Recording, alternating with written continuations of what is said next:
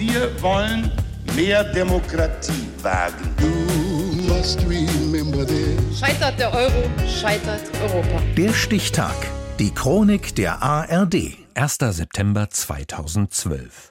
Heute vor zehn Jahren trat ein von der Europäischen Union beschlossenes Verbot der Herstellung und des Vertriebs von 40 und 25 Watt Glühbirnen in Kraft. Jens Schellhaas. Es war einmal ein Blechtrommler. Der hieß Oskar. Und wäre dieser Oskar Mazerat aus der Verfilmung der Grasschen Blechtrommel 30 Jahre später zur Welt gekommen, vermutlich hätte er als erstes auf eine Energiesparlampe geblickt. Damals, 1979. Aber so war es nicht. Ich erblickte das Licht dieser Welt in Gestalt einer 60 Watt Glühbirne. Die EU-Verordnung 2009-244 EG brachte für viele vieles durcheinander. Als probater Ersatz für die Glühbirne galt nämlich damals noch die Kompakt-Leuchtstofflampe, sprich die Energiesparlampe. Ach, das sind doch scheußliche Dinge. Ich kann doch in Kronleuchter, wo die oben wie Kerzen sind, diese Mistdinge da reinmachen. Die sehen doch aus wie Hund. Eine Stimme von etlichen, die sich gegen das Glühlampenverbot aufbäumten, und auch im Europäischen Parlament hatte man sich trefflich gestritten.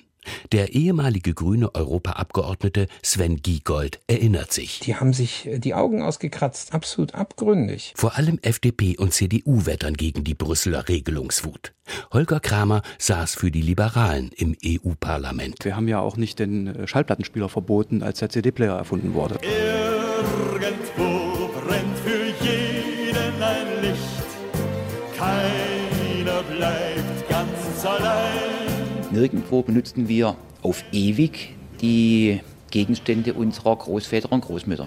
Und so wichtig die Glühlampe war, sie ist überholt. Günther Oettinger, seinerzeit als Energiekommissar bei der EU-Kommission, fällt einem guten Teil seiner eigenen Unionsparteikolleginnen und Kollegen in den Rücken. Aber es ist nun einmal nicht wegzudiskutieren. Die Glühlampe wird heiß und nicht genügend hell und verbraucht für die Helligkeit, die sie produziert, zu viel Strom. Denn sie ist eher ein Ofen als eine Lichtquelle.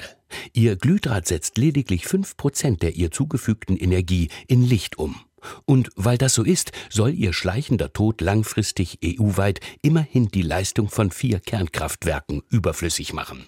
Trotzdem, in den Elektrofachabteilungen wird maßlos gehamstert. Also wir haben teilweise Kunden, die mit 160 Euro äh, an die Kasse wandern. Also da von der Kerzenlampe, der Beschichte, die Matte, die sind nicht so teuer. Da habe ich jetzt sechs Stück mir schon mal hingelegt. Komm zu mir und ich reich dir die Hand. Tatsächlich glätten sich irgendwann die Wogen. Das giftige Quecksilber der Energiesparlampen ist aus dem Rampenlicht geraten, weil die letzten von ihnen ohnehin im kommenden Jahr verboten werden. Und das für die Augen so schädliche blaue Licht ist aus den modernen LED-Lichtquellen längst herausgefiltert worden. Der Tod der Glühbirne scheint verdaut. Allerdings. In 40 Watt wusste ich, was 40 Watt ist. Heute kenne ich mich näher aus. Heute muss ich im Laden immer fragen, mit den Lumen und was da so ist. Kurze Nachhilfe. Lumen, die Einheit für die Helligkeit. Wollen Sie eine 40 Watt Glühbirne ersetzen, wählen Sie 470 Lumen. Bei einer 60 Watt Glühbirne sind es rund 800 Lumen. Aber auf den meisten Verpackungen moderner LED-Leuchtmittel sind sowieso die Watt-Vergleichswerte der guten alten Glühbirne verzeichnet. Und so lebt sie dann eben doch noch ein wenig weiter, obwohl Handel und Vertrieb mit ihnen am 1. September 2012 endgültig verboten wurde.